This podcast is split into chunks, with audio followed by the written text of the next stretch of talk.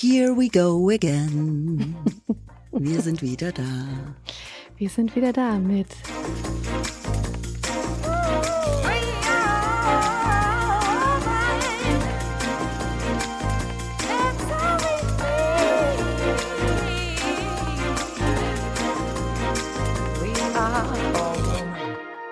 Hirn und Hupen mit Mia Bikawai und Vreni Frost. Yay!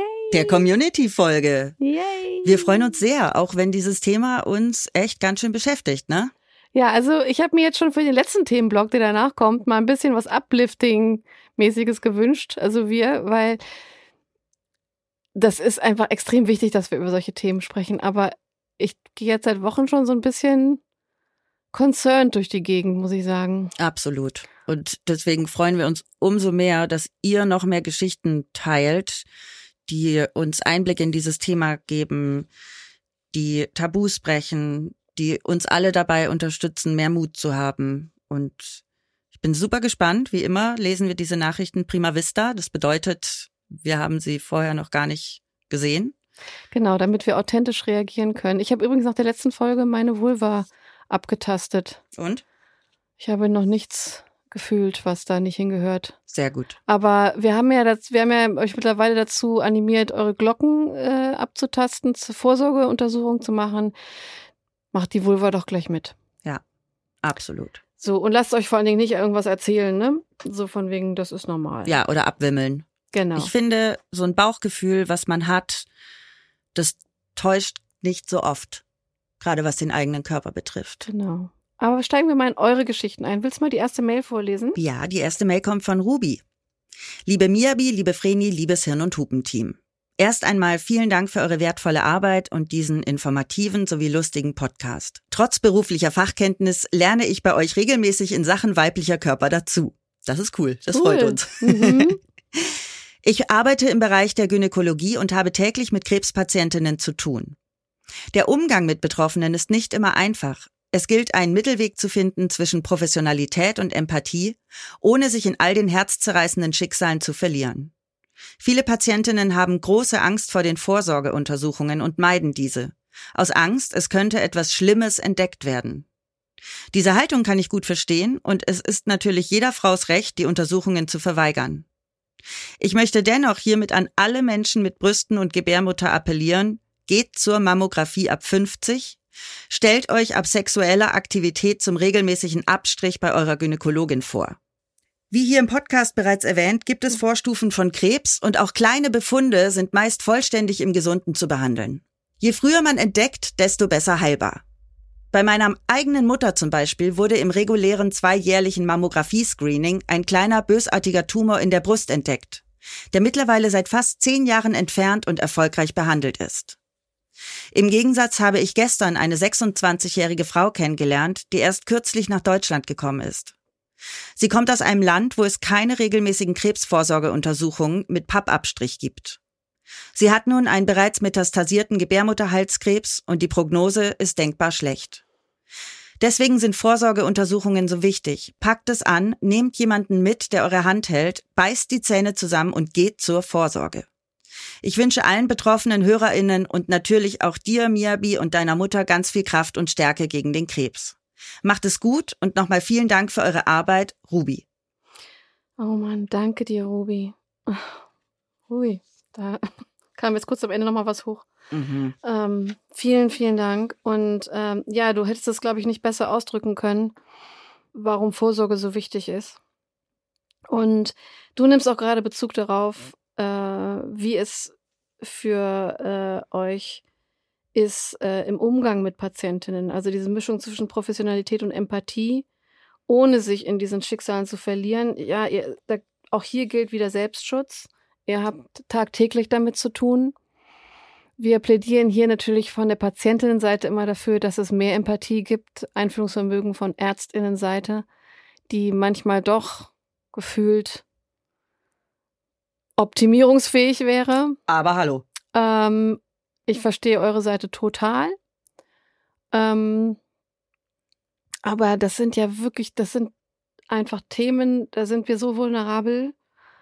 Und ähm, da braucht es die Empathie ganz, ganz stark. Und ähm, ich finde es super, dass du hier zur Vorsorge aufrufst. Finde ich auch. Vorsorge, und es klingt immer so dumm, aber Vorsorge ist immer besser als Nachsorge. Ja, das stimmt. Da, da, das stimmt schon, der Satz. Vor allem Nachsorge zieht oft so viel mit sich. Also es ist ja dann nicht unbedingt nur, dass man eine Krebserkrankung durchgestanden hat, sondern was so eine Therapie mit dem Körper macht, das ist einfach echt krass. Und es ist dann nämlich nicht nur Krebs, sondern da kommen noch andere Sachen zum Vorschein. Man entwickelt vielleicht äh, Autoimmunerkrankungen und sowas. Und das ist einfach echt Kacke. Ja, Deswegen traut euch und geht zur Vorsorge. Und von der Psyche wollen wir jetzt gar nicht erst anfangen. Ja. Was das mit euch macht. Aber ich bin, also ich bin da ganz vorne mit dabei, äh, wenn es darum geht, dass man aus Angst nicht zur Vorsorge geht. Mhm. Ich kann das super fühlen. Also wenn man halt hört, was, was alles bedeuten kann, wenn man eine positive Diagnose bekommt, sozusagen. Klar hat man da mega Angst vor. Ja, aber bitte macht euch auch alle bewusst, wie hoch die Heilungschancen bei einer frühzeitigen Erkennung ja, sind. Ja, voll. Das ist ja tatsächlich nichts Rationales. Ja, ja, das ist ja ne? völlig paradox. Ich glaube, dass das die viele Frauen wissen oder einfach auch viele Menschen wissen, dass wenn man zur Vorsorge geht, das ist ja auch auch ein sehr typisch männliches Problem, nicht zur Vorsorge zu gehen, ja, für was auch immer, äh, weil man denkt, man kann das dann so vermeiden. Und äh, wie gesagt, ich fühle das sehr stark. Das ist nicht, was ich denke, aber ich fühle das total stark. Dass diese Angst spüre ich in mir. Das sage ich, will es lieber gar nicht wissen. So, und dann glaube ich lieber, und man kommt sehr gut durch den Tag, so von Tag zu Tag zu Tag, ja. äh, ohne, ohne sich damit zu befassen. Aber es ist irgendetwas, was über einem schwingt, dieses berühmte Damoklesschwert, weil man es ja doch im Hinterkopf hat. Und von, vom, vom, vom Intellekt her ist es ganz klar, das wissen wir alle, da wird auch zum Glück immer mehr aufgeklärt, äh, wie bei Vorsorge und bei rechtzeitiger Entdeckung, wie gut die Chancen stehen und wie harmlos manche Sachen dann noch sein können zu dem Zeitpunkt, wissen wir alle. Ich mache es ja meistens so, dass ich ähm, immer schon, wenn ich bei meiner Ärztin oder meinem Arzt bin, direkt den nächsten Termin ausmache und wenn der auch erst in einem Jahr ist. Ja. Weil ich bin ja jemand, ich hasse ja so telefonieren. Ne? Ja. So. Und dann ist bei mir die Schwelle, mhm. mal, mich mal bei einem Arzt zu melden, riesig. Ja. Und das, da du ja über Dr. Lip bei weitem nicht easy Termine buchen kannst. Ja. Meine Ärztinnen sind da zum Beispiel gar nicht drin so richtig mit Terminen. Und deswegen mache ich immer direkt den nächsten Termin aus. Der steht dann im Kalender, der ist dann da drin und dann gehe ich da gefälligst hin. So. Meine Frauenärztin macht das tatsächlich sogar, die macht, sie macht das aktiv bei mir, weil sie mich schon kennt. Die sagt so, dann machen wir gleich den Termin im halben Jahr aus, ja, ne? Gut. So, und dann sag ich so, ja, äh, weiß ich ja noch gar nicht so genau. Und sie so, nee, wir, Sie können ja absagen, wir können ja schieben. Wir schreiben, wir tragen ihn schon mal ein. Ja. Aber das ist, es hilft tatsächlich. Genau, finde ich auch. Ja. Wollen wir weitermachen? Wir wollen unbedingt weitermachen. Und zwar mit der Mail von Marlene. Liebe Vreni, liebe Miabi. Ich bin großer Fan von eurem Podcast und finde eure Aufklärungsarbeit zu den vielschichtigen Themen einfach großartig. Mhm. Ich bin 42 Jahre alt und habe vor fast genau drei Jahren nach einer langen Odyssee von Ärzten und Schmerzen die Diagnose Gebärmutterhalskrebs bekommen. Leider hat sich der Krebs zu diesem Zeitpunkt schon in mein Schaufelbein gefressen, sodass auf meinem Tumorpass ein dickes F für fortgeschritten steht. Ich? Warum ich? Schon immer Nichtraucherin, sportlich auf die Ernährung achtend. Ganz kurz, was ist das Schaufelbein? Ist das diese Beckenknochen? Dieses. Ich glaube, dass es das ist. Ja. Vier Jahre davor war mein Pappwert über einen langen Zeitraum so schlecht, dass schließlich im Krankenhaus betroffenes Gewebe entnommen und eingeschickt werden sollte. Der Befund danach war in Ordnung, kein Krebs zu sehen und ich wähnte mich in Sicherheit. Ich achtete noch mehr auf meine Gesundheit und war mir sicher, keinen Krebs zu bekommen. Vier Jahre später bekam ich Schmerzen im unteren Rücken und der Hüfte. Erst dachte ich, ich hätte zu sehr beim Sport übertrieben. Dann hieß es, es wäre die Bandscheibe. Dann war es eine Hüftdysplasie. Die Schmerzen waren zu dem Zeitpunkt schon unerträglich und ich besorgte mir heimlich starke Schmerzmittel, Tilidin, Oxycodon, Morphium, um wenigstens eine Nacht schlafen zu können. Wow, das sind richtige Klopper. Vor allem, wo besorgt man die heimlich? Ja, das frage ich mich auch gerade. Im Görlitzer Park oder was? Aber ganz ehrlich, das sind, das sind, das sind. Das ich wüsste jetzt nicht, wie ich da rankomme. Ja, krass. Uh. Ja, heftig. Meine Ärzte, so hatte ich das Gefühl, haben mir meine starken Schmerzen nicht geglaubt. Auf einem Sonntag besuchte ich eine Rettungsstelle, ich hatte mich sehr tief geschnitten. An diesem Tag zog ich mein linkes Bein hinterher. Laufen war da schon ein Problem. Einem Arzt fiel das auf und er befragte mich dazu. Ich erzählte ihm total verzweifelt meine Geschichte, mir liefen die Tränen. Er schickte mich zum Röntgen, Becken, und kurz danach musste ich ins CT. Es war weit nach 22 Uhr, als der Arzt meinte, ich hätte Krebs. Oh Gott. Er hätte schon einen Großteil meines Schaufelbeins zerfressen und man sieht einige geschwollene Lymphknoten drumherum. Ab diesem Zeitpunkt war mein altes Leben zu Ende und ein neues Leben begann. Geplagt von Angst, Sorgen, Traurigkeit. Es folgten Chemo und Bestrahlung und irgendwann die Gewissheit, dass ich den Krebs nicht mehr loswerde. Die Besonderheit liegt darin, dass ein Primärtumor nie gefunden wurde und eine einzige Metastase sich mein Knochen hat schmecken lassen. Eine OP kam nie in Betracht. Es wurde nur eine Gewebsprobe entnommen, um festzustellen, um welche Art von Krebs es sich handelt. Aufgrund der Schwere der Erkrankung bin ich heute Erwerbsminderungsrentnerin. Ich kann keine Arbeit mehr nachgehen. Ich habe mir psychologische Hilfe geholt und ein neues, anderes Leben begonnen. Ich versuche trotz aller Umstände ein schönes Leben zu gestalten. Ich lebe, und dafür bin ich dankbar. Ich versuche immer positiv zu denken, zu lachen und glücklich zu sein. Und deshalb ist Aufklärungsarbeit so wichtig. Bitte geht regelmäßig zur Vorsorge. Hört auf euer Bauchgefühl. Lasst eure Töchter dagegen impfen. Ihr erspart ihnen viel Leid und denkt an Verhütung. Liebe Grüße, eure Marlene. Oh Mann. Und da sage ich direkt dazu, bevor ich da jetzt drauf reagiere, nicht nur eure Töchter, sondern bitte, bitte auch eure Söhne. Unbedingt. Ab neun Jahren laut STIKO-Empfehlung. Ach man, so oft hört man von diesen falschen Diagnosen, von diesen unsensiblen Ärzten. Das macht mich echt, das macht mich so wütend. Ich habe echt Pipi in den Augen. Ja, und ich versuche jetzt Wörter zu finden, um jetzt nicht immer ständig die Ärztinnen zu bashen. Aber machen wir uns nichts vor, in unserem Gesundheitssystem, es wird sich ja kaum Zeit genommen. Wahrscheinlich kann sich teilweise kaum Zeit genommen werden. Ja sind alle überarbeitet, sowohl äh, die Ärztinnen als auch das Pflegepersonal. Und die ja zusätzlich auch noch zu schlecht bezahlt werden für ihren grandiosen Job, genau. den sie genau. leisten. Das wir, ist alles so eine Scheiße. Wir haben da einfach ein Riesenproblem. Umso wichtiger ist es, äh, laut zu sein und für äh, auf euer Gefühl zu vertrauen und wirklich laut zu geben. Das ist auch ein Appell an mich. Ähm, wir Frauen sind ja auch teilweise einfach so konditioniert, dass wir nicht so Ärger machen wollen und nicht auf die Nerven gehen wollen. Mhm. Ähm, in dem Fall doch. Also nicht nur in dem Fall, aber hier ganz verstärkt. Also ich höre ja bei dir raus, Marlene, du hattest schon das Gefühl, dass irgendwas nicht stimmt. Und dann bist du natürlich mit einem äh, Pappabstrich und, und den äh, Folgen, also den Maßnahmen, die danach getroffen hast, einfach in so einem, in einem guten Gefühl praktisch konntest du dich wiegen, was aber trügerisch war. Ähm, Im Grunde ist es auch scheißegal, wo da jetzt diese Schuld liegt, weil das darum geht's gar nicht am Ende des Tages, sondern es geht darum, dass, dass du einfach rechtzeitig hättest Hilfe gebrauchen müssen. Ich finde es krass zu lesen, dass man praktisch keinen Primärtumor hat feststellen können und dass im Grunde schon jetzt, wo es sich in den Knochen gefressen hat, jetzt so, so gestreut hat, in gewisser Weise zu spät für OPs ist. Ähm, ich bewundere es sehr, wie du hier von deiner positiven Einstellung schreibst und ja, dass das du dir dein Leben schön. jetzt nicht äh, versauen lässt. Ja. Ähm, wahrscheinlich schätzt du es jetzt auch noch umso mehr. Also man kann auch mit einer solchen Diagnose einfach noch gut, also schön leben.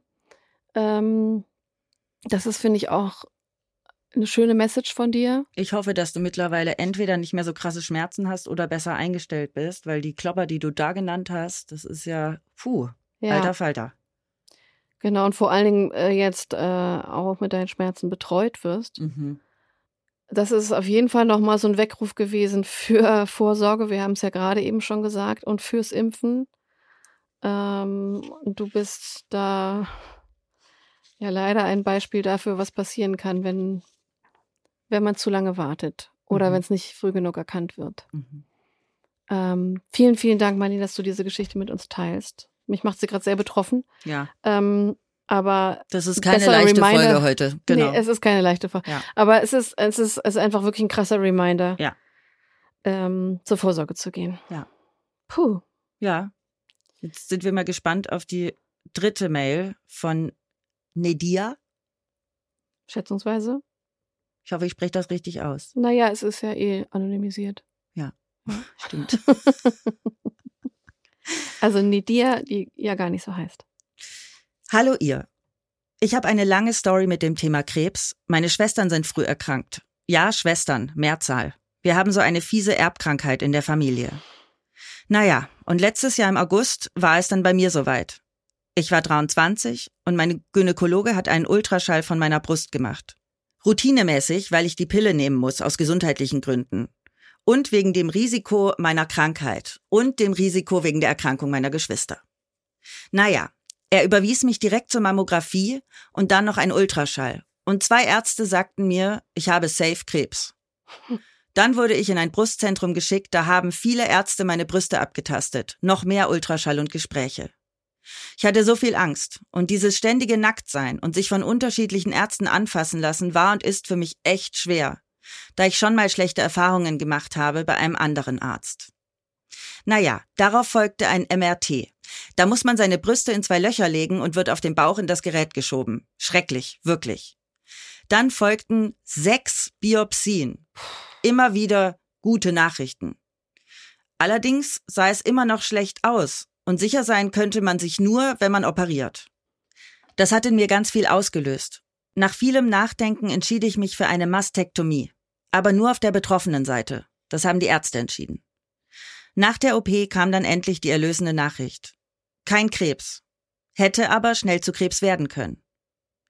Jetzt habe ich manchmal viel Struggle damit, wie ich aussehe. Naja, die sind jetzt halt unterschiedlich. Wird aber von Monat zu Monat besser. Gerade kämpfe ich mit der Kasse, damit die zweite Seite noch prophylaktisch operiert wird. Denn so eine Zeit möchte ich für mich und meine Familie verhindern. Und natürlich wegen dem sehr erhöhten Risiko. Fingers crossed, dass das alles bis nächstes Jahr überstanden ist. Und ich arbeite weiter daran, mich wieder richtig schön zu fühlen. Liebe Grüße und macht bitte noch mindestens zehn Staffeln. Machen wir vielleicht. Doch, wir haben es vor, auf jeden Fall. Mhm. Ach Mensch, diese präventive Entfernung, ich glaube, ich werde aber auch mit dabei. Da haben wir in der ersten Folge schon drüber gesprochen, ja. dass es für mich wie sehr schwer wäre. Äh, ich glaube, ich werde, würde auch sagen, mach weg die Dinger. Also ich bin, ich finde schon krass. Ich meine, du warst 23. Mhm. Ja, das ist einfach auch sau jung. Also äh, und dann kriegt man hier so eine Prognose und dann, wenn ich das jetzt richtig verstanden habe aus deiner Mail, dieses unewige Hin und Her so viele Untersuchungen äh, von Mammographie über MRT und äh, das ist ja auch alles, also es kann traumatisch sein und ähm, auch gerade in dem Alter, wenn man sich vorstellt, also neben dem, den Sorgen, den Ängsten und den Schmerzen, von denen du erzählst, äh, bringst du ja einen ganz, ganz wichtigen Aspekt hier noch mit rein, nämlich wie schwierig das ist, sich auch ständig wirklich auszuziehen vor Fremden, sich betatschen zu lassen. Ich meine, jetzt mhm. machen die natürlich höchst professionell, aber trotzdem. Und ähm, es ist einerseits, glaube ich, gut, dass es routiniert gemacht wird, damit es nicht awkward ist irgendwie, aber trotzdem macht es das nicht leichter. Und ich glaube, je jünger man ist, und ähm, ich unterstelle jetzt auch einfach mal in gewissen Kulturkreisen ist es ja noch schwieriger, finde ich, sich jetzt einfach mal anfassen zu lassen. Ähm, das, das macht einfach schon sehr viel mit einem. Und wir haben in der letzten Folge von der Miriam auch gehört, wie sehr sie ja eigentlich so eine Art Versuchskaninchen war und ihr ständig da irgendwo von Hunderten von, also nicht Hunderten, aber von sehr, sehr vielen Ärzten und hauptsächlich auch Männern zwischen die Beine geguckt wurde. Und auch in dem Fall, also wirklich, dass es dann ständig um die Brüste geht, man ist einfach so unglaublich verletzlich in dem Moment. Man hat Angst und sich dem auszusetzen ist einfach auch eine extrem psychische Belastung. Danke, dass du das hier mit uns teilst und dass wir da nochmal einen Fokus drauf legen können. Man fühlt sich ja wahrscheinlich auch so ein bisschen wie so ein Objekt. So war das bei mir, als ich äh, auf der Immunologie lag wegen der Sarkoidose. Ja. Und dann ständig irgendwelche Studenten reinkamen. Und ja. ich dachte, lasst mich doch einfach in Ruhe. Ja. Ich habe das dann auch irgendwann gesagt, dass ich das nicht möchte. Aber das finde, das ist genau das, was ich meine. Es ist wichtig, dass du, du, du, du warst so ein Standing, Du hast es dann gesagt. Ja, hat aber ne? auch ein bisschen gedauert, als ich ja. mir irgendwann gedacht habe, ich habe da jetzt überhaupt keinen Bock mehr drauf, dass ständig irgendwelche Ärzte mit Studenten hier reinkommen. Dann habe ich gesagt, ich möchte es nicht. Ich das dürft ihr übrigens, sprechen. Ne? Genau, das darf man. Das, darf, das dürft ihr. Und vor allem, man wird ja da ganz schnell überrumpelt, gerade an so äh, Unikrankenhäusern, dass dann da der Arzt reinkommt mit fünf StudentInnen oder die Ärztin. Und da könnt ihr sagen, ich möchte das nicht. Ja. Ähm, ich möchte alleine behandelt werden. Also das, da muss man sich nicht überrumpeln lassen. Das ist ganz, ganz wichtig, weil die nehmen das so wie gegeben hin. Mhm. äh, und sehen einen dann so ein bisschen wirklich als Studienobjekt und das geht nicht. Ich finde, das geht. Manche können das, manche finden das dann auch cool, mit denen zu interagieren. Ich konnte das in der Situation nicht und mich hat es tierisch angekotzt. Ich fand es so respektlos. Ja. Ich finde, das ist ja ein wichtiger Beitrag. Das ist ja auch gut an Unikliniken. Voll. Weil Ärztinnen müssen ja irgendwo auch lernen. Aber man kann doch vorher fragen. Genau, aber das ist der Punkt. Und das Also, tun sie nicht. Genau. Weil es ging, es geht darum, vorher das einfach mal abzuklären. Und dann ist, finde ich, macht es auch einen Unterschied, ob man da jetzt, sagen wir mal, mit einer Blinddarmentzündung hockt äh, oder halt eben äh, Ohne Diagnose, so wie ich. Genau. Ja. Und da, äh, ja, das, das, da auch, auch da seid laut. Ja. Und ja, die präventive, also genetische Vorbelastung, präventive Entfernung der Brust und so, das ist ein Thema, was mich sehr anfasst. Ja. Und auch Äh, so jung einfach ja, zu erkranken, so schwer. Das ist schon heftig. ja, beziehungsweise hier in dem Fall ja hast du ja, sagen wir mal, Glück im Unglück gehabt. Ja, zum Glück. Und gut, dass du kämpfst, dass das praktisch dann auch auf beiden Seiten passiert, dass du das Thema für dich dann einfach mal durch hast, im Bestfall, was das angeht. Ich habe mich jetzt in, in diese Thematik genetische Vorbelastung und dieser präventive Entfernung in den letzten Wochen ein bisschen reingelesen. Das ist echt schon, das ist echt eine Hausnummer, mit der man, also, also rein theoretisch kann ich damit überhaupt nicht umgehen. Ja, das kann ich verstehen. Ja. Ähm, wir haben jetzt noch eine Mail. Wir haben äh, schon gesagt bekommen von unserer Redaktion, dass wir jetzt gar nicht so viele genommen haben, weil das eben echt ganz schöne Klopper sind. Das heißt, diese Folge müssen wir jetzt auch nicht länger machen. Hm. Und äh, ja, sind alles krasse, krasse Geschichten, die uns natürlich mitnehmen. Deswegen machen wir jetzt noch diese eine und dann lassen wir das Ganze wirken. Ja, dann sprechen wir noch ein bisschen drüber. Deswegen kommt jetzt die vierte Mail von Fee. Liebe Miavi, liebe Vreni, liebes Hirn- und Hupenteam. Als großer Fan eures Podcasts von Anfang an möchte ich euch heute meine Erfahrung zum Thema Gebärmutterhalskrebs mitteilen. Bei mir wurde im Alter von 27 Jahren beim Pappabstrich ein auffälliger Befund, PAP 4, Karzinoma in situ, also eine sehr schnell entstandene Krebsvorstufe, festgestellt, sodass meine damalige Frauenärztin mir empfohlen hat, so schnell wie möglich das betroffene Gewebe mittels Konisation zu entfernen. Bei mir war das ein ambulanter Eingriff unter Narkose, wo mit einer Art Schlinge ein kegelförmiges Stück am Gebärmutterhals entfernt und nochmals untersucht wurde. Seither habe ich nie wieder einen auffälligen Befund gehabt, auch wenn ich das Thema natürlich seit 20 Jahren begleitet. Was mich damals zum einen geärgert hat, war, dass mir meine Frauenärztin sagte, dass ich wahrscheinlich später eine schwierige Schwangerschaft haben könnte, vielleicht sogar im letzten Trimester liegen müsste, weil der Gebärmutterhals oft nicht mehr halten würde. Erst viele Jahre später, auf Nachfrage, habe ich erfahren, dass oft sogar das Gegenteil der Fall ist und der Muttermund gut hält, weil er vernarbt ist und sich eher langsamer unter den Wehen öffnet. Immerhin habe ich das vor meiner Schwangerschaft erfahren, aber bis dahin habe ich geglaubt, dass ich auf jeden Fall eine schwierige Schwangerschaft haben werde. Was dann tatsächlich nicht so war. Und ganz nebenbei habe ich mich während des Eingriffs vom Anästhesisten belästigt gefühlt, der mir, während ich bereits unten ohne auf dem gynäkologischen Stuhl festgeschnallt war, süffisant grinsend sagte, Ach, Ihre erste Vollnarkose, also eine Jungfrau. Hahaha. Ha, ha. Nach dem Aufwachen aus der Narkose musste ich in meinem OP-Hemdchen immer noch unten ohne über einen Flur flitzen. Auch das war sehr entwürdigend. Gut, dass ihr das Thema behandelt, denn durch meine Geschichte damals konnten bei zwei Freundinnen von mir ähnliche Frühstufen rechtzeitig erkannt und vereist werden. Danke für eure wertvolle Arbeit. Macht weiter so. Hm. Das ist doch jetzt eine schöne Geschichte zum Abschluss. Also als ich die Konisation hatte, ähm, wurde mir auch gesagt, dass eine Schwangerschaft schwierig wird. Mhm. Da habe ich ihr gedacht, erstens will ich keine Kinder, zweitens bin ich sowieso schon eine 40.000-fache Risikoschwangerschaft. ähm, aber das ist mir jetzt neu, zum Beispiel dieser Fakt. Mhm. Mir auch, total. Ähm, Finde ich auch einen spannenden Fakt. Ähm, geht vielen von euch vielleicht auch so. Äh, mir war das nicht bewusst, dass es auch das Gegenteil äh, bewirken kann. Also wenn ich so drüber nachdenke, so wie es erklärt ist hier, macht es irgendwie Sinn, ne? dass Mhm. durch die Vernarbung das eigentlich eben nicht leichter ist, sondern sich schwerer öffnet. Ja. Äh, klingt irgendwie logisch. Aber auch krass, ne, dass man dann äh, ewig rumrennt und denkt, oh mein Gott, wenn ich jemals schwanger werde, dann wird das alles ganz schwierig und dann muss ich vielleicht liegen. Das ist ja auch extrem belastend, ne? Total. Wobei das ja auch in ganz vielen gesunden Fällen so sein kann. Ja, Also total. Freundin von mir hatte gar keine Vorbelastung und lag das letzte Trimester einfach wirklich nur. Ja. Und man weiß halt immer auch nicht, wie der Körper auf so eine Schwangerschaft reagiert. Das ist ja auch eine Extremsituation. Aber natürlich finde ich, äh, ist gut zu wissen, wenn es Komplikationen geben kann durch gewisse Vorerkrankungen. Ich bin hier auch so zwiegespalten, weil ich meine, einerseits wünsche ich mir das auch von meinem Arzt oder meiner Ärztin, dass ich aufgeklärt werde über mögliche Risiken oder Dinge, die einfach passieren können. Also ich möchte nicht, dass mir das verschwiegen wird. Ich meine, im Bestfall natürlich die richtigen Dinge. Ach, da sind wir ja schon wieder beim, beim Bereich Sensibilität mit dieser Thematik. Das sind Themen, die sind einfach für uns Frauen extrem schwierig. Mhm. Und da macht super viel Angst. Ob das bei Brustkrebs ist oder bei Mutterhalskrebs ist, Schwangerschaft. Da ist so viel verunsichernd. Deswegen, ich weiß gar nicht, was da so die Waage wäre. Also, man will ja schon informiert werden. Absolut. Ich finde es toll, dass ihr so unterschiedliche, unterschiedliche Geschichten wieder mit uns geteilt habt. Ähm, allerdings muss ich auch ehrlich sagen, dass das wieder ein Themenblock ist, der mich mit ganz viel offenen Fragen zurücklässt. Ja.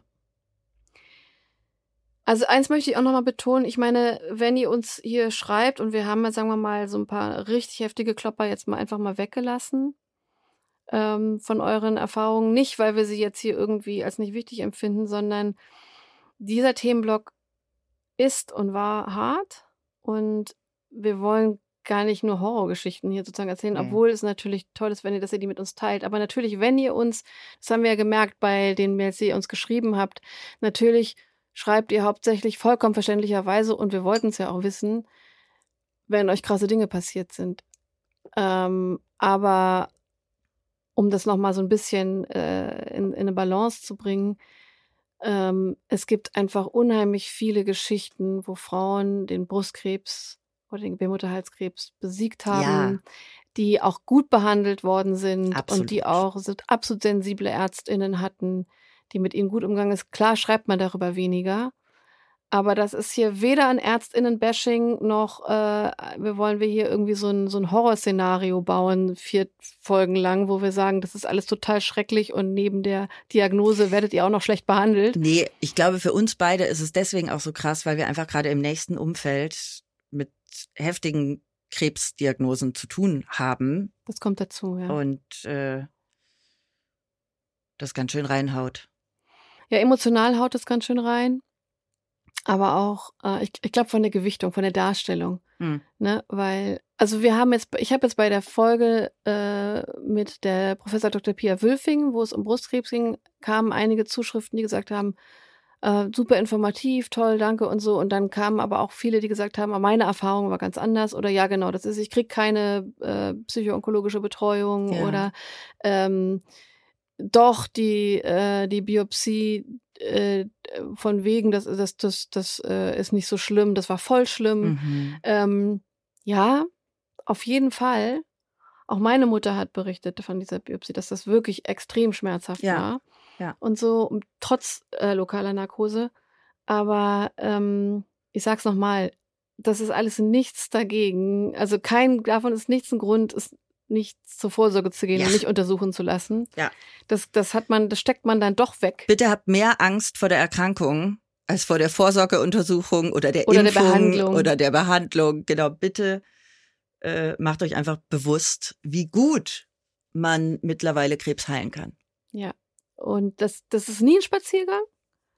Also wir erleben es ja gerade in unserem Umfeld äh, sehr stark. Also dass, äh, ob das Bestrahlung, Chemo, OPs sind, das ist nie ein Spaziergang, nie, nie, nie. Ja. Auch in der Vorsorge ist teilweise, also gibt es unangenehme äh, Erfahrungen, aber ähm, es gibt einfach viele Ärztinnen, die das sehr sensibel machen und ähm, die Heilungschancen sind einfach super gut mittlerweile. Und wir wissen mittlerweile so viel über Krebs. Genau. Und wissen immer mehr. Ja. Also, und das ist ja das Schöne daran. Und ich glaube, das ist auch was, womit wir hier aussteigen können aus diesem Themenblock, nämlich dass wir wahnsinnig viele Informationen haben über Krebs, dass wir bei vielen Krebsarten großartige Heilungschancen haben und dass das Leben einfach viel zu schön ist, um nicht zur Vorsorge zu gehen. Word. Mann.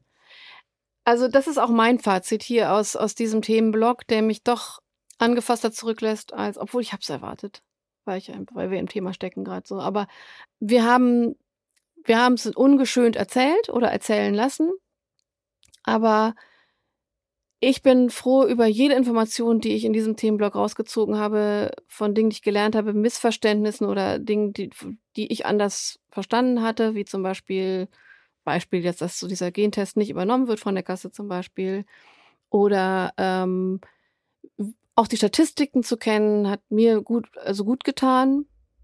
Und äh, ich bin froh, egal was für Erkenntnisse das sind, über jedes Stückchen Information, das ich bekomme zu dieser Thematik. Das hilft mir. Einerseits wird mir immer klarer, wie wichtig die Vorsorge ist und, äh, und, und wie cool das ist, wenn man das einfach früh genug erkennt oder im Bestfall einfach nichts findet. Ähm, aber ich habe immer das Gefühl, je mehr ich weiß, desto sicherer fühle ich mich mit einem Thema. Und deswegen gehe ich hier trotz viel Gefühlswirrwarrs mit einem ganz guten Gefühl raus und denke, wow, danke, dass ich so viel lernen durfte. Ja, das ist, finde ich, auch ein schöner, schöner Abschluss. Wir machen mit einem neuen Themenblock weiter. Wir sind noch nicht ganz sicher, was es wird, aber wir wollen etwas leichteres, denn es ist ja der letzte Themenblock der zweiten Staffel. Absolut. Und zum Abschluss wollen wir ein wichtiges Thema besprechen, aber ein Thema, das vielleicht ein wenig mehr Leichtigkeit mit reinbringen ja. kann. Ich würde auch ganz gerne mal bei so einer Aufnahme wieder mal so ein bisschen lachen. Oh, ich auch. Ja. Müssen Und wir wieder über Kackwürste sprechen vielleicht ja, oder die so. längsten Kackwürste der Welt. Ähm, nicht um Kackwürste, aber um andere viele wichtigen Themen geht es. Ich weiß nicht, ob ihr es wusstet, in unserem neuen Buch. Wir haben ein Buch geschrieben. Ja, wir haben ein Buch geschrieben. Ich glaube, wir haben es noch nie erzählt. Wir haben ein Buch geschrieben. Hirn und Hupen heißt es. Unfassbar toller Titel auch, genau. Und das gibt's überall, wo es Bücher gibt. Mhm. Ja.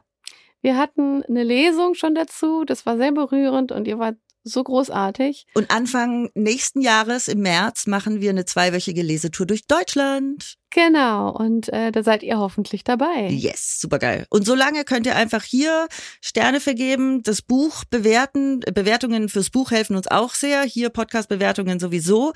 Und äh, wir freuen uns, wenn wir im nächsten Themenblock wieder ein bisschen gemeinsam lachen werden. Ja, da gucken wir mal, was wir Informatives finden, was auch mit ein bisschen Leichtigkeit angegangen werden kann. ich freue mich. Ich mir auch. Bleibt gesund, ihr Schnubbelhasen. Ja, geht zur Vorsorge. Yes. Bis zum nächsten Mal bei Hirn und Hupen. Alles Liebe. Eure Vreni. Und eure Miabi.